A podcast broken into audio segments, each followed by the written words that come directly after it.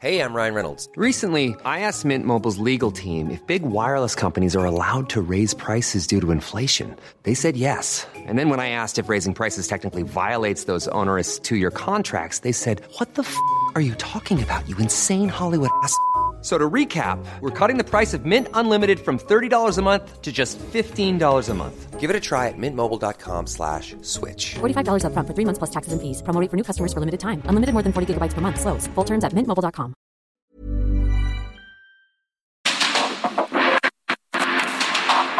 Porque el mundo actual no se entendería sin la economía, las finanzas y los negocios. Acompaña a Mario Maldonado, el columnista de negocios más joven y objetivo del periodismo financiero en su programa. Bitácora de negocios.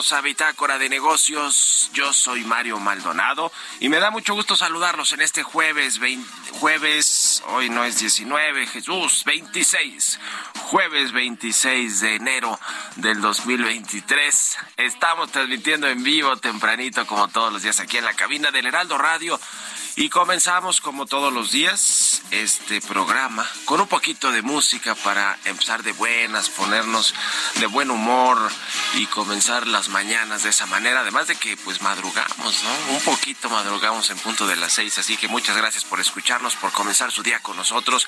A todos los que nos escuchan en eh, cualquier parte del país, a través de las estaciones hermanas del Heraldo Radio, aquí en el 98.5 de FM en la Ciudad de México, en las plataformas formas de podcast, de radio por internet y quienes escuchan el podcast también muchísimas gracias. Esta canción que escuchamos de fondo es de Madonna con Pharrell Williams, este rapero estadounidense que canta eh, la canción Give It To Me con la reina del pop Madonna. Y escuchamos a propósito eh, de que Madonna va a celebrar eh, pues una nueva gira, un anuncio de gira mundial que se llama precisamente Celebration Tour y por eso estamos escuchando hoy aquí a Madonna. Vamos a entrarle ahora sí a la información. Hablaremos con Roberto Aguilar en unos minutos lo más importante que sucede en los mercados financieros. Hay optimismo bursátil por la baja expectativa, eh, eh, por expectativa, perdón, menos favorable de crecimiento global. Se han ido recortando las proyecciones de crecimiento en eh, prácticamente todas las zonas económicas del mundo, en Europa, en Asia, en, Norteamérica, en todo el continente americano. Y bueno, pues esto le está pegando a los mercados que ya sabes siempre se adelantan a las malas noticias o a las buenas también. El PIB de Estados Unidos mostraría fortaleza antes de resentir efectos de dura política monetaria y SAP e IBM se suman a la ola de despidos. ¿Qué está sucediendo con todas las empresas grandototas, eh? eh desde Tesla, desde Alphabet, desde Facebook, es decir, Alphabet, Microsoft, eh, Facebook, que ahora se llama Meta, y bueno, muchas más. Están despidiendo gente, pero de forma importante Amazon. Y ahora se suman SAP y e IBM, que son también otras dos grandototas del software Estados Unidos. Con sede en Estados Unidos son globales. Eh, bueno, va a despedir a varios miles de empleados. Qué cosa. Y ahora el asunto de fondos que están pues entrándole a la inteligencia artificial, es decir, están sustituyendo la mano de obra pues de humanos con computadoras, esta revolución tecnológica que sí está afectando a los a muchos a muchas personas, a muchos trabajadores. En fin, le vamos a entrar a los temas con Roberto Aguilar, vamos a hablar con Gerardo Flores como todos los jueves. La recesión llegará a México con retraso, crecerá 0.3% en 2023, dice el Bank of America. Le vamos a entrar al análisis. Hablaremos también con Rafael de la Fuente, economista en jefe para América Latina de UBS, sobre este reporte del Banco Mundial que dice que con México, que con el presidente López Obrador, México es la economía de menor crecimiento en América Latina. Y también platicaremos con eh, Juan Fernández, director eh, general adjunto de banca de consumo de Scotiabank. Qué interesante iniciativa. Van a dejar de cobrar comisiones entre los bancos aliados. Son varios bancos que están en esta red.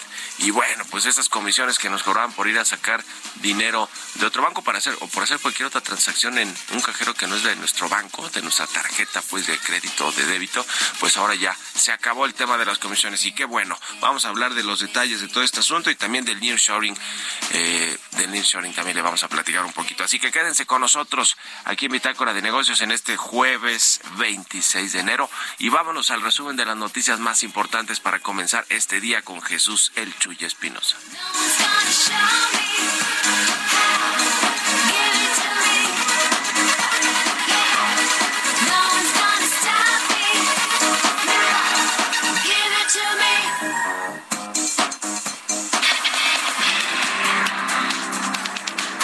Sebastián Vergara, oficial de Asuntos Económicos del Departamento de Asuntos Económicos y Sociales de la ONU, indicó que como resultado de la desaceleración económica estadounidense por la inflación y por la política monetaria, entre otras cosas, México registrará un menor crecimiento en 2023 de apenas 1.1%.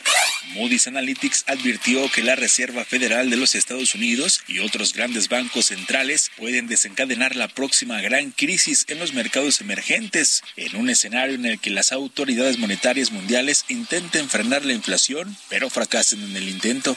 Este miércoles DHL Express México señaló que su llegada al aeropuerto internacional Felipe Ángeles en febrero o marzo forma parte de su proyecto de inversión y estrategia operativa para el 2023 y le ayudará a diversificar su red de distribución con el objetivo de ofrecer mejores experiencias a sus clientes. Mientras que esta feta, la compañía de logística y paquetería prevé que para sacar las operaciones de carga aérea del Aeropuerto Internacional de la Ciudad de México tendría que asumir de manera directa un costo total de aproximadamente 100 millones 500 mil pesos para poder iniciar operaciones en un aeropuerto alterno como el AIFA. De acuerdo con reportes de la Secretaría de Turismo Federal, Cancún se mantiene en el puesto número uno de los destinos turísticos de México con mayor nivel de ocupación, al registrar en la segunda semana de enero niveles superiores al 80%. En la segunda posición se encuentra Puerto Vallarta y Los Cabos en la tercera posición.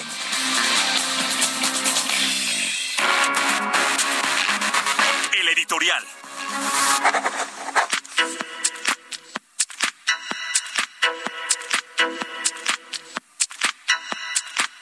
Oiga, pues hablando de eh, tasas de interés y del Banco de México, de la inflación, que pues hemos hablado toda esta semana después de que salió el dato de la primera quincena, pues muy alto, muy pegado al 8% la inflación anual la primera quincena de enero, eh, lo cual pues hace, y, y, lo peor, y peor la subyacente, lo cual hace pensar que pues este respiro que habíamos tenido a finales del año pasado en términos del incremento generalizado de los precios de bienes y servicios en México, que es la inflación, pues eh, parece que no es no, no, no está siendo consistente o digamos este esta, este pico que alcanzamos el año pasado de inflación por arriba del 8%, pues que no necesariamente había sido el punto más alto, tal vez, tal vez sí, pero creíamos que se iba a desacelerar un poquito más rápido. Eso por lo menos se estaba anticipando en el gobierno, entre la Secretaría de Hacienda y obviamente pues en el Banco de México que ahora tendrá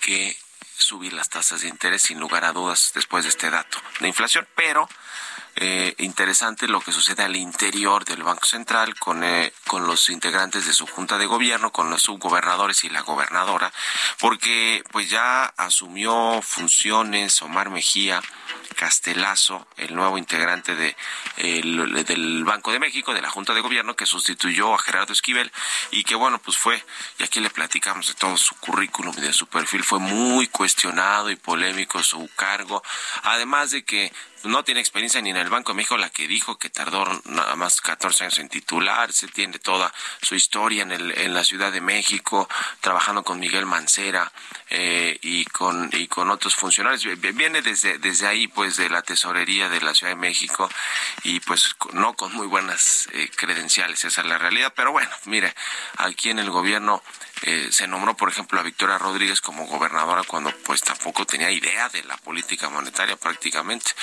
Eh, y, bueno, el mismo caso quizá fue con Gerardo Esquivel, aunque él tenía, estaba más andado en el camino de la economía y de la política monetaria, por lo menos a nivel eh, teórico, lo mismo que y lo mismo que el propio Arturo Herrera, que fue el propuesto para ser gobernador en lugar de Victoria Rodríguez. Pero bueno, ha pasado lo que ha pasado con el Banco Central.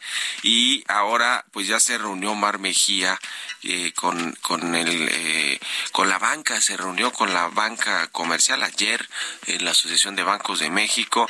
Dijo que lo trataron bien, que fue una comida donde se discutieron diversos temas del sector financiero, que están iniciando un año que ha sido de muchos retos. Y habló del asunto de si se van a desligar o no de la Reserva Federal, si es lo que debe hacer el Banco de México, eh, un poco de las posturas monetarias de, del propio Mejía Castelazo, quien también se reunió con los representantes de Hacienda, con el secretario Rogelio Ramírez, con el subsecretario Gabriel Llorio, con el presidente de la CONSAR, Iván Pliego, en fin, en fin, pues eh, ya veremos cómo le va al Banco de México. Lo cierto es que veremos a qué son eh, va con el aumento de las tasas de interés y el son de Galia Borja, de su ex jefa y de, y de Victoria Rodríguez, su, eh, su muy amiga, o pues de lo que él piensa realmente. Ya lo veremos. ¿Ustedes qué opinan? Escríbanme en Twitter, arroba Marimal y a la cuenta arroba Heraldo de México. Políticas públicas y macroeconómicas. Gerardo Flores ya está con nosotros como todos los jueves. Mi querido Gerardo, buenos días, ¿cómo te va? Hola Mario, muy bien, muy bien. muchas gracias, muy buenos días para todos. Pues el tema de la recesión va a ser sin duda una palabra para este 2023, tanto en Estados Unidos como en México, y lo que dice el Banco of America es que México sí llegaría, pero con retraso y México podrá crecer 0.3% este año, es decir, pues prácticamente estancados, ¿no? ¿Cómo ves este reporte? Pues mira, dentro de todo, pues eh, yo te diría que habría que destacar el, el cambio de perspectiva a un poquito más favorable, ¿no? Porque el Banco of America previamente eh, estimaba, pues, de hecho, un menos punto cinco, creo, este, para todo el año, y ahora ahora lo, lo ubica en punto tres, que como bien dices, es, pues prácticamente es un estancamiento, eh, y es no es suficiente pues para recuperar a la economía mexicana de pues de todo el, mal desempeño que ha tenido desde 2018 no eh, y esto lamentablemente se debe a que como se ha estado señalando la economía de Estados Unidos eh, entrará eh, en un periodo de recesión eh, hay, hay, hay distintos tonos en, en cuanto a las estimaciones, eh, algunos eh, estiman que pudiera ser un poquito más fuerte.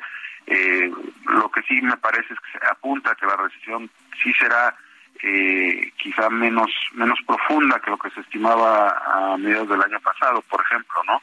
Eh, y eso de todas maneras le pegará a la economía mexicana porque como bien sabemos pues estamos eh, plenamente integrados con la economía de Estados Unidos y en cuanto eh, pues empieza a disminuir la demanda en aquel país, pues eh, probablemente veamos un impacto en, en el nivel de exportaciones de México.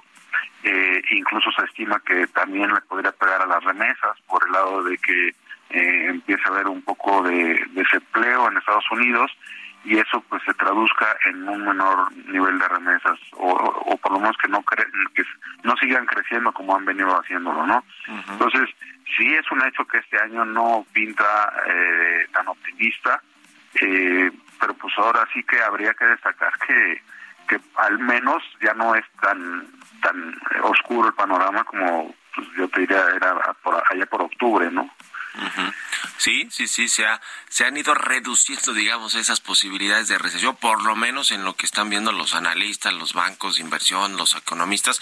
Eh, pero el, el, asunto para México es que este crecimiento tan raquítico de 0.9%, que es lo que traen, eh, digamos, un poquito la media pegado al 1%, eh, pero puede ser debajo, ya decíamos, esta, esta proyección de 0.3%, eh, pues es, es bastante malo, ¿no? Además de que el 2022 tampoco cerró, también se fue ajustando a la baja con los datos que tuvimos allá del IGAE de noviembre y demás. Es decir, tampoco cerró así a tambor batiente el año pasado y que tengamos un crecimiento debajo del 1%, más bien pegado al 0.5 o abajo de eso, pues es muy malo para México, ¿no? Sí, desde luego. Eh, y, y, sí, es, es, es, muy notorio lo que dices de cómo la economía se empezó a desacelerar de manera importante en noviembre y diciembre y pues que y todo esto se debe a, varios factores, no nada más es la economía de Estados Unidos, este, lo que también se ha destacado en México es el bajo nivel de inversión pública que posiblemente el año pasado el gobierno haya tratado de hacer un esfuerzo importante respecto a los años previos, pero seguimos muy por debajo de lo que era el nivel de inversión pública del gobierno de México en administraciones pasadas, ¿no? Eh, entonces, pues, necesariamente la economía lo ha resentido y pues sí, está en estado de anemia y, este año no pinta para ser un, mejor año todavía, ¿no? Entonces, no no vamos a salir de ese estado de anemia y, y, pues ese crecimiento raquítico lo único que hace es que pues eh, apunte para que el cierre de la administración actual eh, pues no sé como ya bien se señala nos eh, nos resulte con un crecimiento total de menos de 1%, diría yo, respecto a cómo se tomó la economía en 2018, por ejemplo, ¿no? Sí, muy, lejos, digo, con toda la crisis del COVID-19, muy lejos de ese 2, 2.5%, 2.3% promedio de los últimos, ¿qué? 70 años que ha tenido la, economía mexicana, de los últimos 30 por lo menos de la economía mexicana, que el presidente pues decía que es muy mediocre y ahora pues quedó debajo de esa mediocridad. En fin, en fin, ya lo estaremos platicando, mi querido Gerardo. Muchas gracias como siempre y muy buenos días. Muy buenos días, Mario. Un abrazo. Es Gerardo Flores, síganlo en Twitter, Gerardo Flores R. Vámonos a otra cosa, 6 con 21. Economía y mercados. Roberto Aguilar ya está aquí en la cabina del Heraldo Radio. Mi querido Robert, buenos días. ¿Cómo estás, Mario? Me da mucho gusto saludarte a ti y a todos nuestros amigos. Fíjate que abonando más al tema de la desaceleración de la economía mexicana, ayer la ANTAD, que es este organismo que representa los supermercados en México y las tiendas departamentales, informó que justamente las ventas mismas tiendas el año pasado crecieron 10.6%. Sin embargo, Mario, en este año están previendo que crezcan apenas la mitad, es decir, arriba del 5%, lo que habla justamente de la dificultad y esta transmisión ya también del aumento de las tasas de interés en la capacidad de compra y el aumento, obviamente también eh, ligado el tema inflacionario de la capacidad de compra de los consumidores. Así eh, me pareció bastante relevante ver esta situación de cómo están previendo los supermercados el 2023. Y ya en el plano internacional, te comento que las acciones subían, ya que los inversionistas apuestan a que los bancos centrales van a indicar la próxima semana un posible freno o incluso una pausa en la alza de las tasas de interés para finales de este año, con el objetivo de hacer menos probable la recesión y aliviar la presión sobre las ganancias de las empresas. Ayer el Banco de Canadá se convirtió en el primer banco central importante en decir que está listo para hacer una pausa o poner fin a su ciclo de endurecimiento y los mercados esperan ahora que otros pares insinúen la próxima semana una mentalidad similar en las reuniones de la Reserva Federal de Estados Unidos, el Banco Central Europeo y también el Banco de Inglaterra. También te comento que es probable que la economía de Estados Unidos mantenga o haya mantenido un fuerte ritmo de crecimiento en el cuarto trimestre, ya que los consumidores aumentaron el gasto de bienes, pero el impulso parece haberse frenado considerablemente hacia finales del año con unas tasas de interés más altas, erosionando justamente la demanda. Hoy se va a dar a conocer a las siete y media, Mario, el avance justamente del Producto Interno Bruto del último trimestre del año de Estados Unidos y podría marcar el último justamente periodo de crecimiento sólido antes de que se dejen sentir los efectos retardados del ciclo de endurecimiento monetario de la Reserva Federal, que ha sido el más rápido desde la década de 1980. Así es que bueno, la mayoría de los economistas prevén una recesión de Estados Unidos en la segunda mitad del año, aunque leve en comparación con recesiones anteriores. Y si esto fuera poco, fíjate que Reuters actualizó su expectativa, su encuesta de expectativas de la economía mundial y bueno, se prevé que el crecimiento económico del mundo apenas supera el 2% este año, es de acuerdo con esta encuesta que realizó justamente Reuters y según la cual el mayor riesgo de una, en una es una nueva rebaja de sus previsiones en contradicción con el optimismo generalizado en los mercados desde principios de año, la caída de los precios de la energía, la desaceleración de la inflación en la mayoría de las economías desde máximos de varias décadas, la inesperada resistencia de la economía de la zona euro y la reapertura económica de China han llevado a los operadores a especular dar con que la desaceleración será más suave. El tipo de cambio cotizando en 18.81, ayer marcó, eh, un, no, perdón, hace rato marcó un 18.79, tenemos una ganancia anual de 3.4% y la frase, la frase del día de hoy, la mejor empresa para comprar puede ser alguna que ya tienes en tu cartera. Esto lo dijo en su momento Peter Lynch. Buenísimo, gracias Roberto Aguilar y nos vemos al ratito en la televisión. Gracias Mario, muy buenos días. Sigan a Roberto Aguilar en Twitter, Roberto AH. Vámonos a una pausa y ya volvemos con más aquí a Bitácora de Negocios.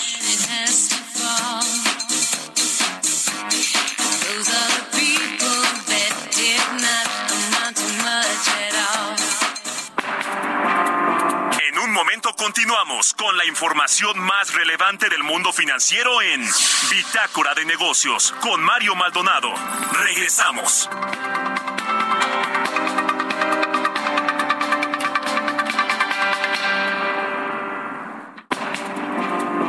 Estamos de vuelta en Bitácora de Negocios con Mario Maldonado.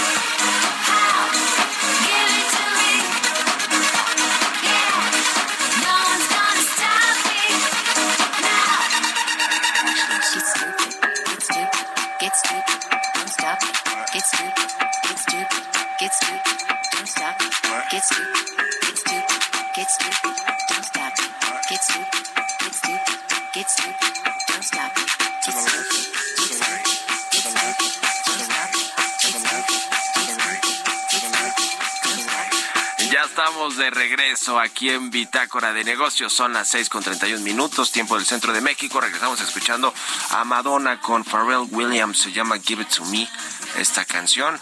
Y la escuchamos a propósito de que la reina del pop anunció una gira mundial que se llama The Celebration Tour. Así que bueno, estamos. Sandra, and I'm just the professional your small business was looking for. But you didn't hire me because you didn't use LinkedIn jobs. LinkedIn has professionals you can't find anywhere else, including those who aren't actively looking for a new job but might be open to the perfect role, like me. In a given month, over 70% of LinkedIn users don't visit other leading job sites. So if you're not looking on LinkedIn, you'll miss out on great candidates like Sandra. Start hiring professionals like a professional. Post your free job on linkedin.com/people today. Just aquí. Y ahora sí le entramos, nos vamos con la segunda parte de la información. Pero antes, Jesús Espinosa, tú nos tienes también más información. Así es, Mario. ¿Cómo estás? Muy buenos días. Saludamos, por supuesto, a todo el auditorio en este jueves. Y es que con el objetivo de continuar mejorando la situación de las niñas y niños en México, Fundación Grupo Andrade realizará el sorteo de un auto Aveo LSTA 2022 nuevo. Contribuye en esta causa comprando tu boleto de 100 pesos en Fundación Grupo Andrade.org.mx, permiso otorgado por la Secretaría de Gobernación con el número 2022-0235-PS02, vigencia del permiso del 5 de diciembre de 2022 al 31 de enero del 2023. Muy buenos días. Gracias, Jesús. Vámonos al segundo resumen de noticias.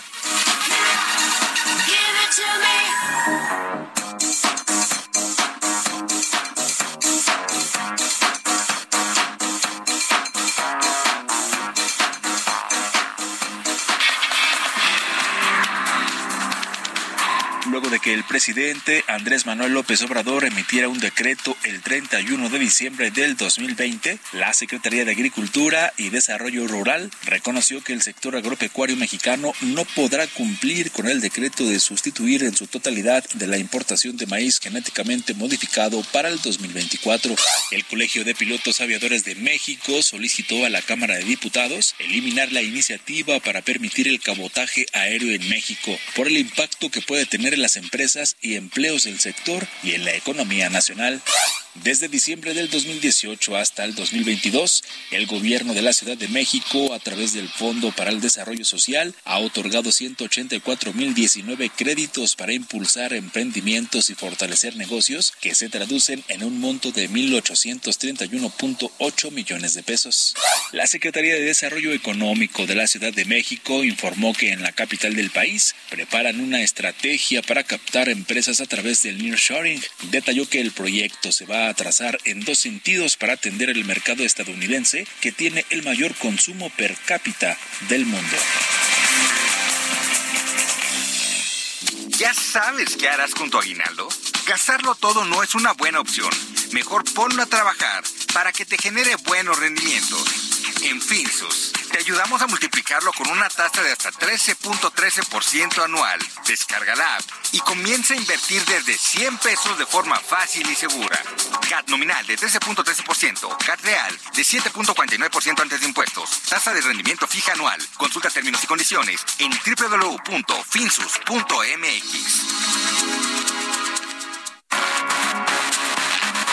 El editorial.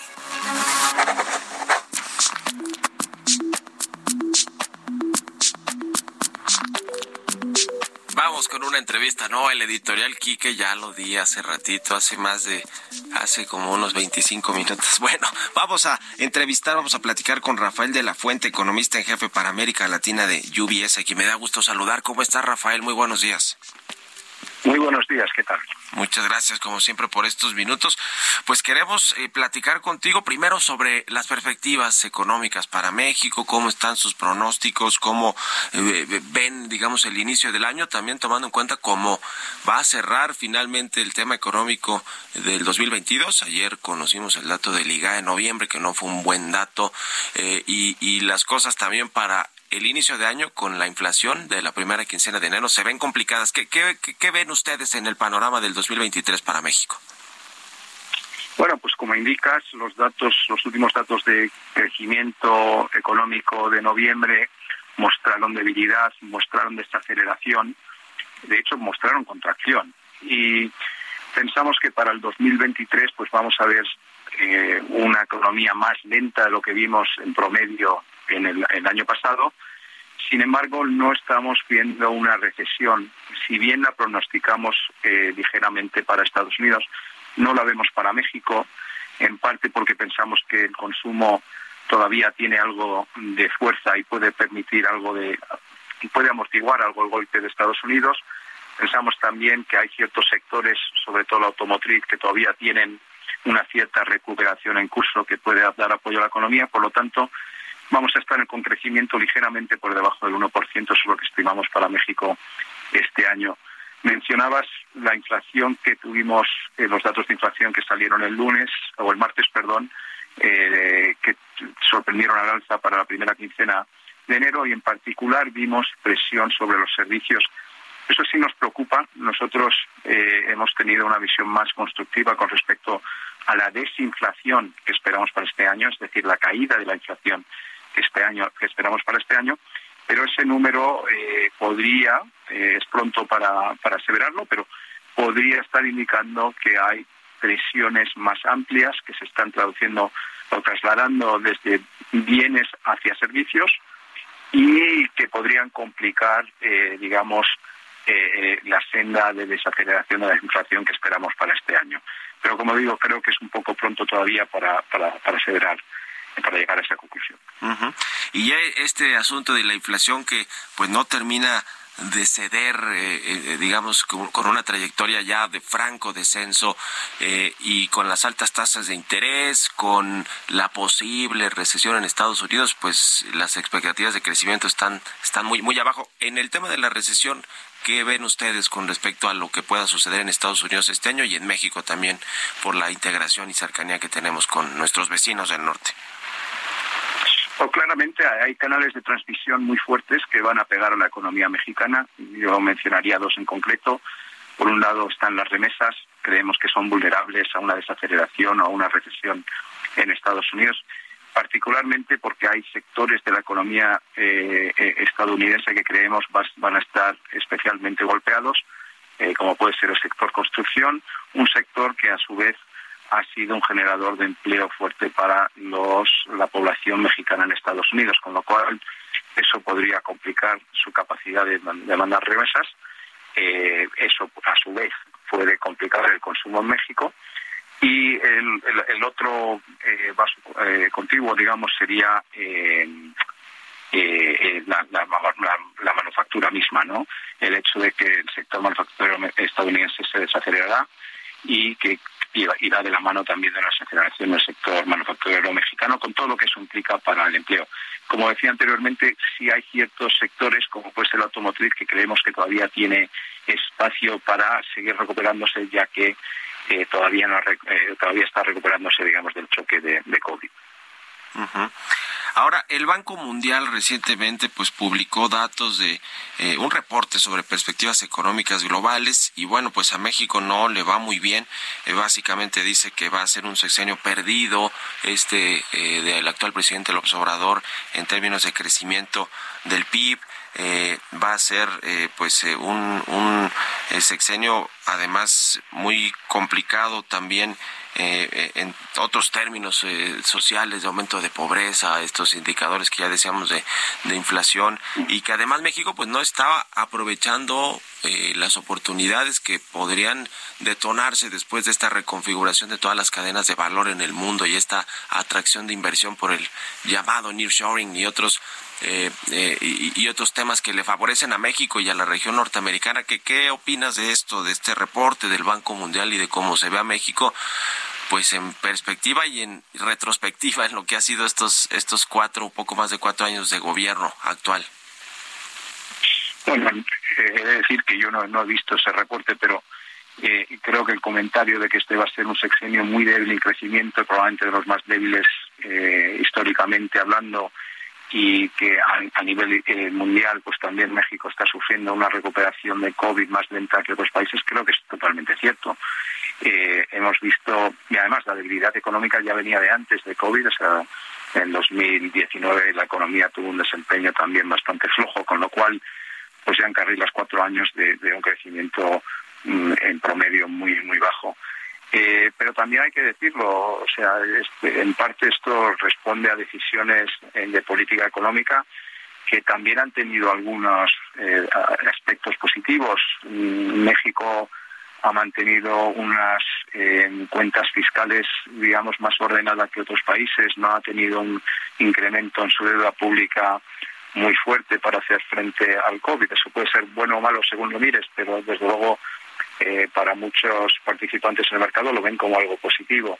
La inflación en México tampoco se ha, ha, despegado tanto como en otros países, en parte porque hemos visto un subsidio muy fuerte a los precios energéticos en México.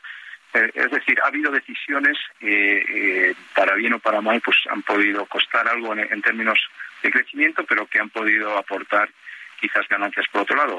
solamente hay que ver cómo se ha comportado el tipo de cambio, el peso en estos últimos meses, ¿no? Una de las mejores monedas, y no la mejor moneda en cuanto a su rendimiento en el mundo. Ahora, con el respecto al tema del nearshoring, creo que es eh, probablemente cierto que más se podría estar haciendo, pero es también probable que México siga, eh, vaya a ser un, ganador en esta carrera, digamos, a largo plazo, eh, si se ven indicios eh, claros de que hay interés por parte de las empresas extranjeras, particularmente asiáticas, en, mudarse y, a, México o, montar fábricas e industrias en México.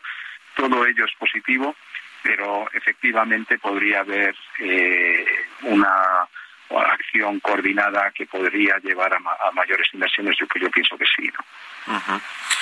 Eh, pues sí, ese asunto es el, el, importante para que México pueda atraer eh, capitales. También dice, por cierto, el Banco Mundial que es será México la economía de menor crecimiento o de las de menor crecimiento de América Latina. Ahora, eh, con respecto al, tema de las tasas de interés, de, de, la inflación, de lo que sucede en Estados Unidos con la Reserva Federal, que bueno, allá en Estados Unidos parece que la inflación sí va desacelerándose un poquito a, un, a un ritmo mejor, aunque la Reserva Federal pues seguramente seguirá por lo menos, y es lo que te pregunto, Rafael, con, con un aumento de tasa más o dos, eh, lo mismo que el Banco de México. ¿Cómo ves eh, eh, este asunto de la política monetaria y obviamente su injerencia que va a tener también en el, en el tema del, del crecimiento, de, del empleo, del crecimiento económico, del empleo y de otros factores importantes? Y, el del tipo de cambio, ahora que mencionabas a México con, con la moneda que se ha, mostrado defensiva con respecto al dólar. Sí, nosotros esperamos que Banjico acompañe a, la Fed en, febrero, que vuelvan a subir tasas. Si la Fed reduce su ritmo de subidas a 25 puntos básicos, pensamos que Banjico lo acompañará. Tras el número de inflación que tuvimos este, a principios de esta semana, pues eh, han subido las probabilidades de que tengan que volver también a subir las tasas en marzo. Y hay aquellos que piensan que podría Banjico tener que subir más allá de lo que tenga que subir la, FED precisamente por esta eh, por esta diferencia en la, en la, desaceleración de, la inflación que estamos viendo, ¿no? más fuerte en Estados Unidos que en México. Yo no estoy seguro de eso. Pienso que finalmente la economía mexicana eh, está algo débil. Eh, creo que sí vamos a ver que los precios van a empezar a caer y podrían caer de manera, o que la inflación va a empezar a caer y podría caer de manera importante de manera que no pienso que vayamos a ver una situación donde el Banco de México esté subiendo tasas más allá de lo que veamos en la FED. ahora, eh, como mencionabas, esto tiene consecuencias para otras eh, eh, variables, como puede ser el tipo de cambio, ¿no?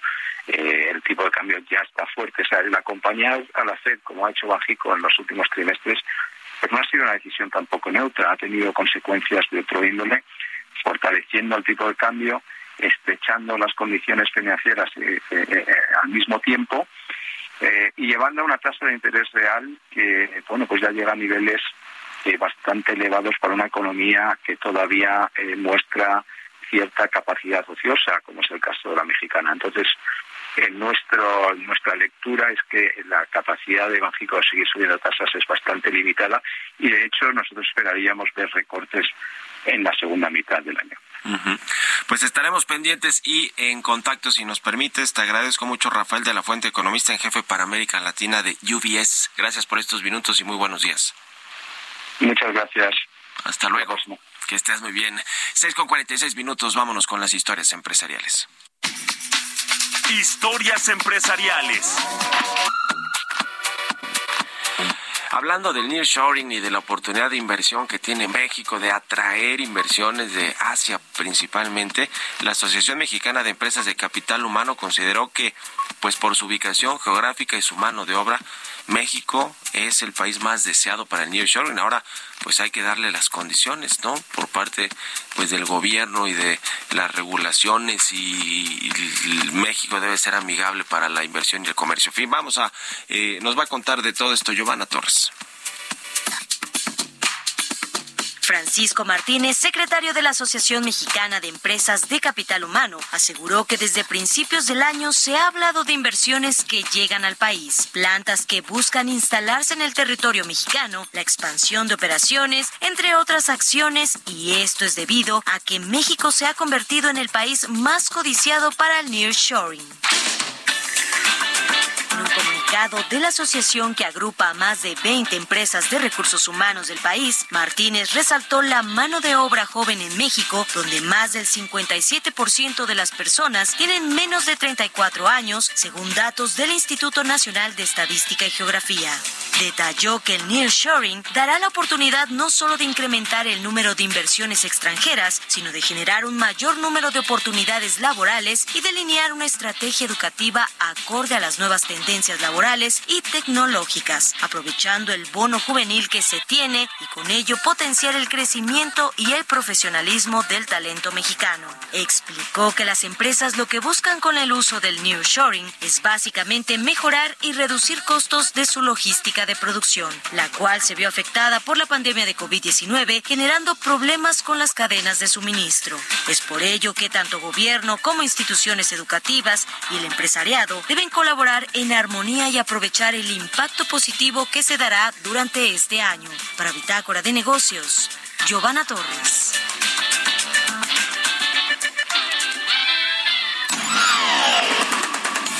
Mario Maldonado en Bitácora de Negocios.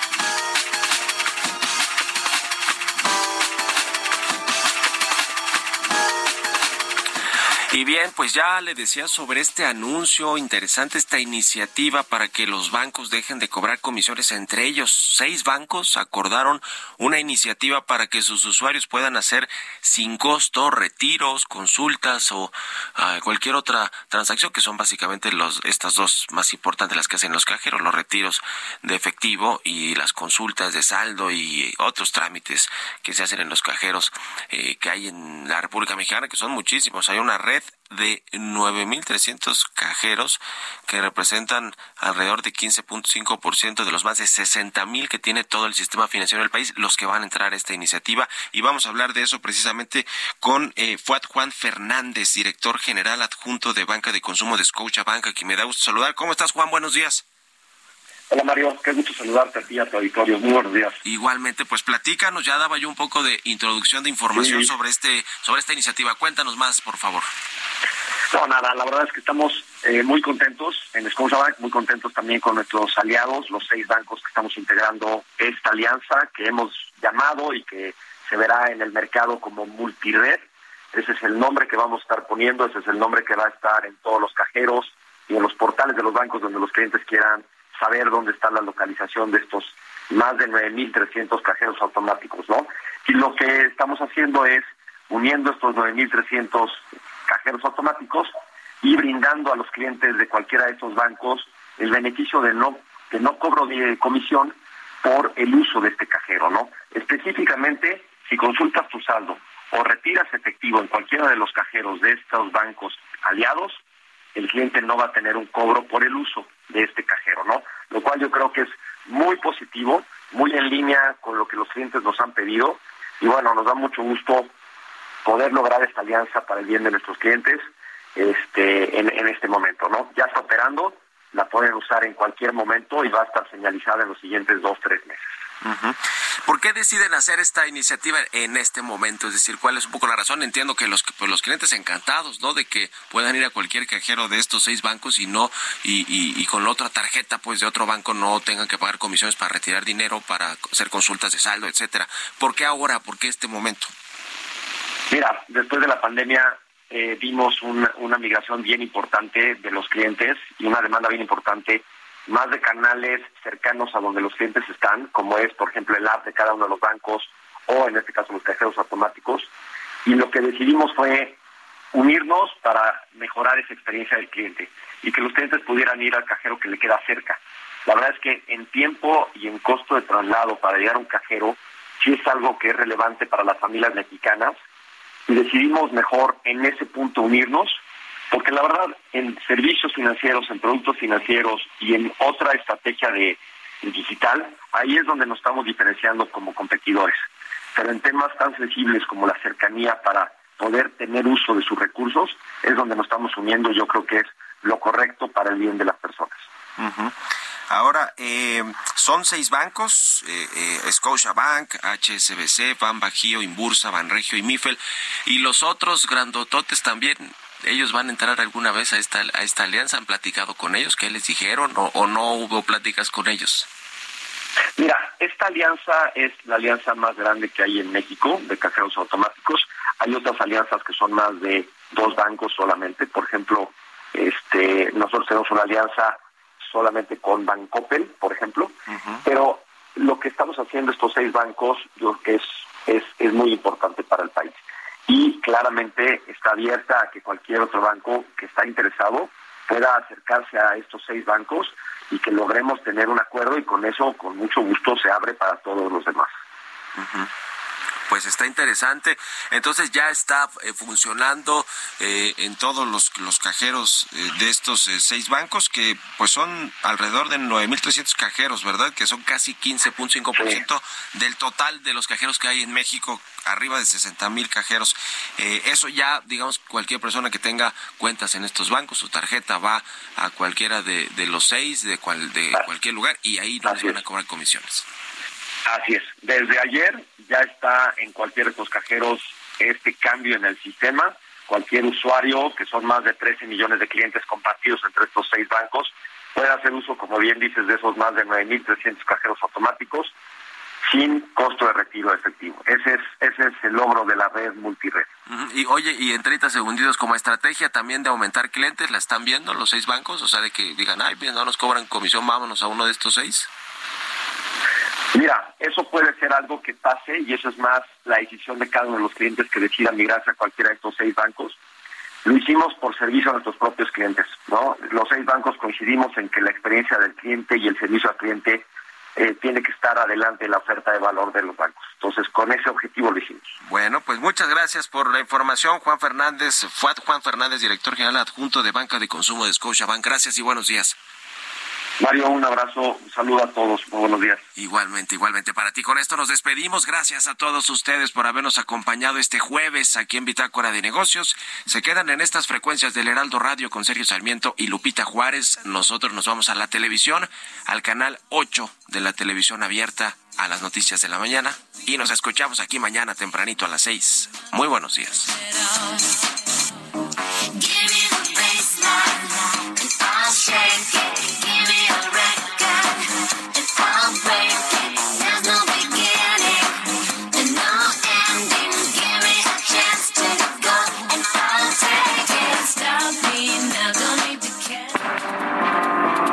Fue Bitácora de Negocios con Mario Maldonado.